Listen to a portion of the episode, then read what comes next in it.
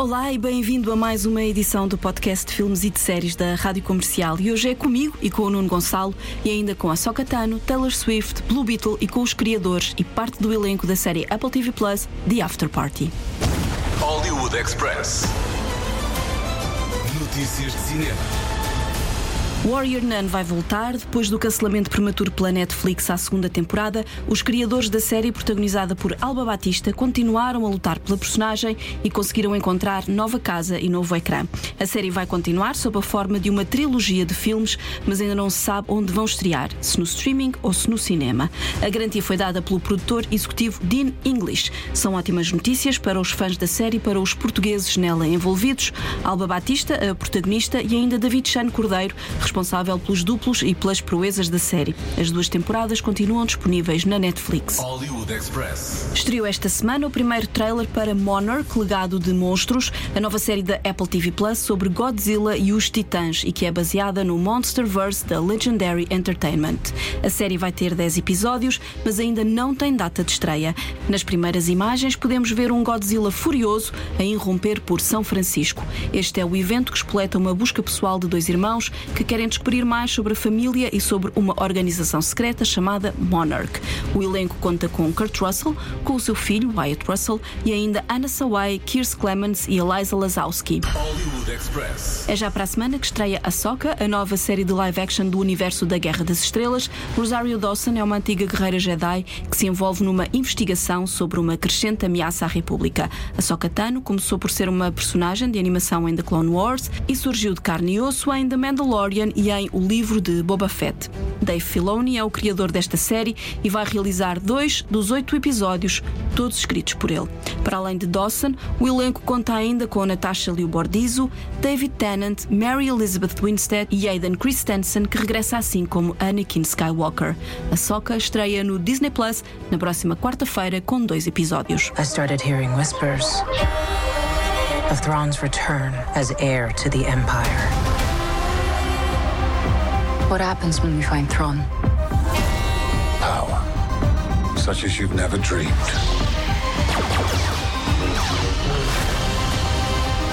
I've spent most of my life fighting a war. That's why I'm trying to convince you to help me prevent another one. You and I both know who could help you with this. She's still just as stubborn as ever. I bet your master found you difficult at times. Anakin never got to finish my training. I walked away from him, just like I walked away from Sabine. You never made things easy for me.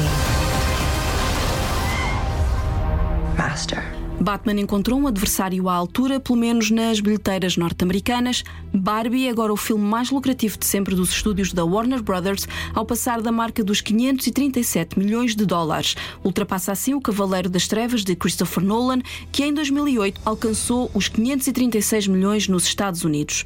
Na contagem mundial, Barbie já ultrapassou os mil milhões de dólares e vai completar um mês nas salas. Por cá, é o filme número 1 um desde 20 de julho e soma mais de 715 mil espectadores. O recorde a bater é de 1 milhão e 280 mil de O Rei Leão de John Favreau, estreado em 2019. Hollywood Express. 24 de setembro foi declarado Dia Tim Burton em Burbank, a cidade onde nasceu o realizador e que vai marcar presença nas cerimónias deste ano, o primeiro em que se assinala a data.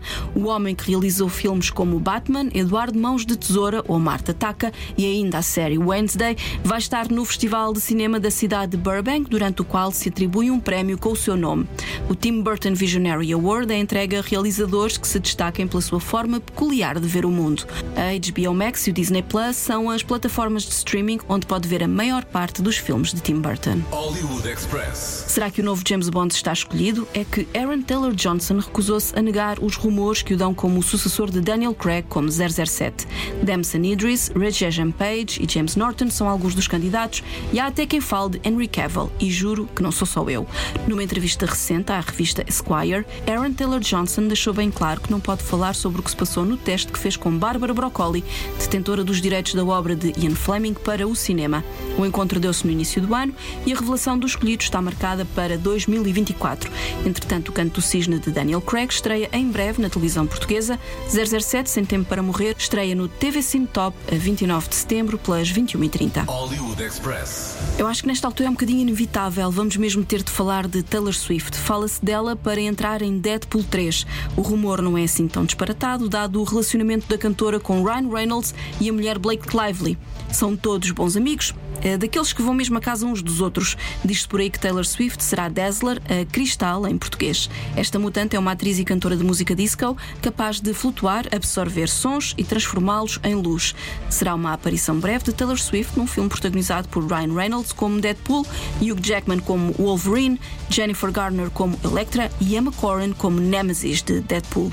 Deadpool 3 tem data de estreia prevista para maio de 2024, mas tudo depende da duração da greve de argumentistas e de atores que está em curso em Hollywood. Quanto a Taylor Swift, também vamos poder vê-la em pessoa. Bom, quem tiver bilhete, não é? Pode vê-la nos dias 24 e 25 de maio no Estádio da Luz. Hollywood Express. Há um novo herói nas salas de cinema. Já estreou Blue Beetle da DC Studios, o primeiro filme com um protagonista latino interpretado pelo mexicano Cholo Maridueña, que conhecemos de Cobra Kai. O Blue Beetle é Jaime Reyes, um herói acidental, recém-licenciado que regressa à casa cheio de ideias para o futuro. Só que choca de frente com a realidade e uma antiga relíquia de biotecnologia alienígena, o besouro. Quando o besouro subitamente escolhe Jaime para ser o seu hospedeiro simbiótico, o jovem ganha uma incrível armadura de poderes extraordinários e imprevisíveis que o vão tornar num super-herói pelo menos para a sua família. Este é o primeiro filme da DC baseado numa personagem que foi criada já este século. Jaime Reyes é a terceira versão de Blue Beetle. As duas anteriores mostraram-se nos cómics no século XX e a primeira versão data de 1939. O elenco conta ainda com Susan Sarandon, Becky G e ainda Bruna Marquezine. O filme é escrito por Gareth Dunet Alcocer, de Miss Bala, e a realização é de Angel Manuel Soto. Blue Beetle estava praticamente pronto quando James Gunn entrou na DC Studios. O novo patrão já disse que o filme pertence ao extinto DC Universe. Para já, temos esta para ver nos cinemas. Excuse me, Mr. Reyes. You finished scraping the gum off that lounger or what? Everything right now feels so out of reach. You always land on your feet, bro. You're Jaime. They don't get out much. I just want to rap. Jenny? Guard that with your life, but do not open it. You went in to get us jobs, and all you brought back was a hamburger. Okay, I don't think it's a burger. You haven't looked. What the hell is that? How did you get it to do that? I think he likes me.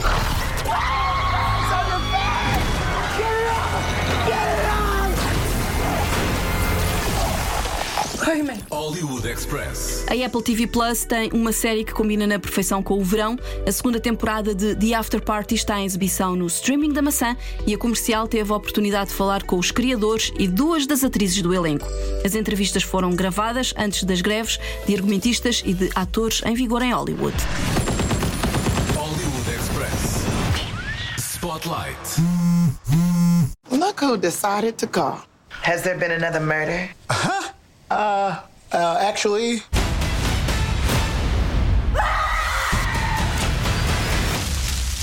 Hit me with that unique rom-com sequel. This is not a sequel. Number one suspect is the bride, Zoe's sister. Grace didn't do it. We got a dead body and a whole lot of people to talk to. What's your name? You fine as hell. Sebastian. Travis. É na Apple TV Plus que está uma das séries de comédia e crime mais apelativas dos últimos anos. Na primeira temporada de The After Party, o objetivo era descobrir quem assassinou o antigo colega de escola depois de uma festa de reunião do liceu. A investigação foi conduzida por uma detetive de polícia chamada ao local e o mistério foi se desfazendo ao longo de oito episódios. Só que cada capítulo tem um estilo. A única coisa que se mantém é o trio central interpretado por Sam Richardson e Zoe Chow, dois colegas que acabam por se apaixonar, e ainda Tiffany Haddish, a detetive que vai investigar o caso. Os três estão de volta para a segunda temporada. À conversa com Chris Miller, o autor da série reflete com a comercial sobre a importância das personagens interpretadas por Sam e Zoe e de como eles geram empatia imediata com o público. E claro, a comicidade que Tiffany Haddish traz para a série. To me, emotional center of the show is Sam and Zoe and uh, Anik and Zoe as characters, and how their relationship and how those two people, just as human beings, are so insanely likable and lovable. And then when they bring that to these characters in this relationship that you're really rooting for, I think that's what drives the heart of the show. And then Tiffany is so funny and brings such a real a real outsider energy. She's such a lone wolf uh, as as a person that I think she kind of drives the whodunit of the show. So that and then that combination of them together I think some of the most fun of the show is those two things bouncing off of each other. Na primeira temporada, cada episódio tinha um estilo diferente para cada personagem envolvida no mistério. Uma foi apresentada sob a forma de musical, outra como se de um drama adolescente se tratasse, e até houve um episódio em animação ou não fossem os criadores, grandes nomes no mundo dos filmes de desenhos animados. Phil Lord e Chris Miller estão envolvidos como autores e produtores em filmes como Chovem Almôndegas, o filme Lego ou Os Mitchell contra as Máquinas. A segunda temporada também escolheu um estilo para cada personagem, que varia entre um estilo de filme de assaltos, cinema noir, romance épico, filmagens de telemóvel e até há um episódio que parece um filme do Wes Anderson. Tudo isto para contar a história do assassinato de um noivo milionário excêntrico depois da festa do casamento. Chris Miller e Phil Lord gostam de um bom desafio e falam de como é filmar o mesmo acontecimento de oito maneiras diferentes e revelam que uma delas é ao estilo dos romances de Jane Austen, como Orgulho e Preconceito. I think that is the most challenging thing is like this season there's a whole wedding ceremony uh, and a uh, after party that has hundreds of people in it and we had to shoot it multiple times on different days and bring all those people back and then we're making slight adjustments to how we're shooting it but just the logistics of repeating those scenes over and over again. We also had a scene that was shot at sundown uh, that we had to sh- shoot and get done right at the magic hour over and over again. Uh, which was very stressful for everyone, but it looks beautiful. That's right. We got one hour to get this scene in, and now we're doing it today, but we're wearing our Jane Austen costumes. Yeah. Para saber quem cometeu o crime, vai mesmo ter de esperar pelo último episódio. Os atores também tiveram de esperar pelos guiões todos. Os autores Chris Miller, Phil Lord e Anthony King recordam que não disseram logo ao elenco quem era o culpado. Por isso, havia atores que achavam que eram eles até descobrirem que não eram. E isso foi um exercício importante para que eles soubessem o que fazer durante a rodagem. we didn't tell them who did it right at the beginning, but we gave them all the 10 scripts for the uh, the whole season and they they read it uh, and had to try and guess their way through it. And then at the end they're like oh i guess i'm not the killer. Could you tell who had read all the scripts and who hadn't? The people who showed up on set thinking they were the killer. They were the ones clearly had not had not read the last one. what percentage right. of the cast thought, thought they, they, were, were the killer, killer. when they started reading i have no idea but it's important to as an actor to know if you are the killer to know how to play the scene you know in two ways. The way that you're presenting to the others and the way that uh, you're presenting internally. O elenco aplaudiu a decisão de se fazer segredo sobre o culpado como nos contaram Poppy Liu e Vivian Wu a noiva e a mãe da noiva neste mistério. Poppy começa por dizer que se surpreendeu com a revelação e que preferiu também não saber até à altura porque a sua personagem também não sabe e ela quer ter a mesma informação que a figura que interpreta. Vivian Wu acaba por concordar. I mean, I I think I found out when I was reading the scripts. I forgot when they sent all the scripts to us, but like I remember when I read and they finally revealed, I audibly gasped. Um, I actually prefer not knowing yeah. because I think our characters don't know who right. it is. Me neither. Yeah, so I like having as much information as my character does. Mm-hmm. Me too, me too. Outros dos estilos de filmes para a segunda temporada de The After Party são o romance épico, a comédia romântica e até o thriller erótico. Mas para contar a história da mãe da noiva, os autores escolheram a soap opera ou novela americana como Dinastia ou como Dallas, estilos que Vivian Wu conhece bem. Com uma vasta carreira nos Estados Unidos e na China, a atriz trabalhou com Bernardo Bertolucci em O Último Imperador, entrou em O Livro de Cabeceira e participou em várias séries ao longo dos anos. Vivian Wu sentiu-se como um peixe na água quando filmou o seu episódio ambientado nas intrigas das soap operas americanas. Trouxe muitas memórias e muitos risos. 80s to me was the most fabulous. It, it was um, out of this world. I felt uh, when we were doing uh, my episode, I was like, I felt like fish in the water, and um, I was a happy fish. And I brought a lot of memories, and um, it's it's it's hilarious. That's all I can say. Já para Poppy Liu, a atriz que interpreta a noiva que ficou viúva, contar a sua história como um filme de Jane Austen foi um sonho tornado realidade. Vivian concorda e revela que foi neste episódio que tirou mais fotografias. It was a dream come true. Yeah. There was like like I can't tell you the number of times I've seen Pride and Prejudice, and not even the original, like the Kira Knightley one. It's like a really big part of my upbringing. It's a dream come true, and I think to like see, especially a lot of like very Asian family. I know. like a Jane Austen. I know. We didn't want to take off the clothes. Yeah, but I was like, this is so special. I remember like Zoe Chow mm-hmm. and set. We were like, what an incredible dream that like in this year we could never growing up mm-hmm. have even dreamed of that like we will have TV careers in which we get to play Asian sisters wearing these like period wigs and gowns in a Jane Austen like drama. It just it just was really really special. I think it was like definitely a pinch me moment. I think we took the most photos. Definitely. Right? As duas temporadas de The After Party não se relacionam, são histórias diferentes e só a comédia romântica se repete nos estilos, porque é como se conta a história de Anik, o namorado da irmã da noiva, a tal personagem que vem da primeira temporada. Outra coisa que se mantém é que morre uma pessoa. Popilio explica que esta série é como se fosse uma versão do jogo de tabuleiro Cluedo, misturado com uma escape room e mistério televisivo. Esta combinação faz de The After Party uma série única em televisão, muito divertida e com argumentos muito inteligentes e cómicos. Foi um desafio para vários setores da produção e é como se fosse um país das maravilhas da criatividade. I mean, I feel like there is not really anything quite like it. I keep saying it feels like a live action version of like Clue plus like an escape room, yes. but like on TV. I love watching shows where you can tell the filmmakers had so much fun making it. And you can tell just even in the writing and the script, the fact that, you know, like season one, every episode is a different genre. Like, I think across the board, we all got to play with all these different kinds of genres. The actors did, the set design did, uh, directors and uh, cinematographers. I don't know. It's kind of like a creative wonderland, you know? You get like a chance to do a Jane Austen episode and a film noir. It, mm-hmm. you know, it feels like summer camp. Anyone could have done it. Uh, my mother says hello. She wanted to be here, but she was busy with silence and alcohol. Let us raise a toast to the happy couple. This whole thing is so much more complex than you guys realize. We all have our secrets.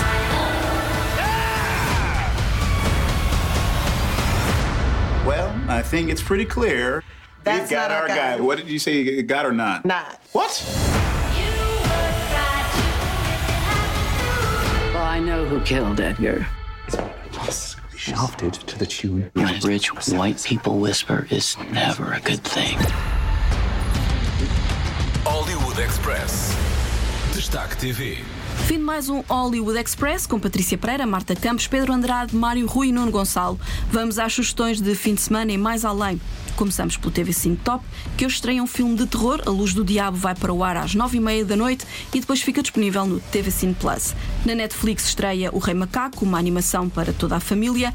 É uma comédia cheia de ação sobre um macaco carismático que vive uma aventura épica contra 100 demónios, um rei dragão excêntrico e o seu maior inimigo, o seu próprio ego.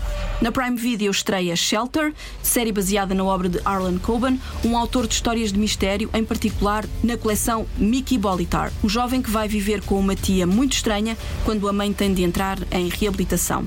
Para além de Refúgio, há ainda mais dois livros sobre esta personagem. Shelter tem um tom de mistério juvenil e estreia hoje três de oito episódios. Na HBO Max prepare-se para a estreia de The Flash, 25 de agosto, e no Disney Plus renovamos a sugestão para que veja Homicídios ao Domicílio com Selena Gomez, Martin Short e Steve Martin e ainda Meryl Streep, que rouba a cena toda.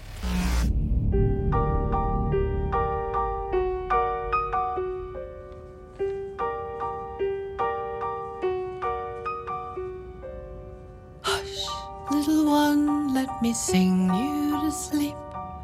Moonlight has come, now drift off to a dream.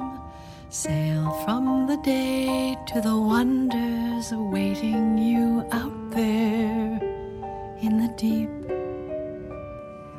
Off, little one, chase the wind on the waves. Adventure is calling, so go and be brave. But if you get lost as you're tossed in the dark of the sea,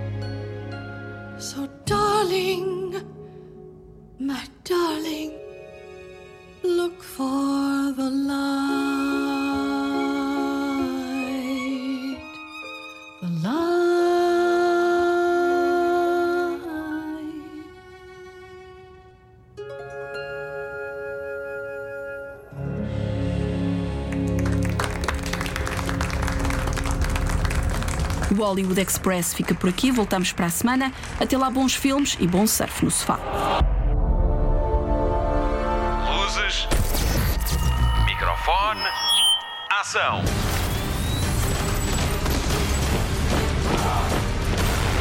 Hollywood Express.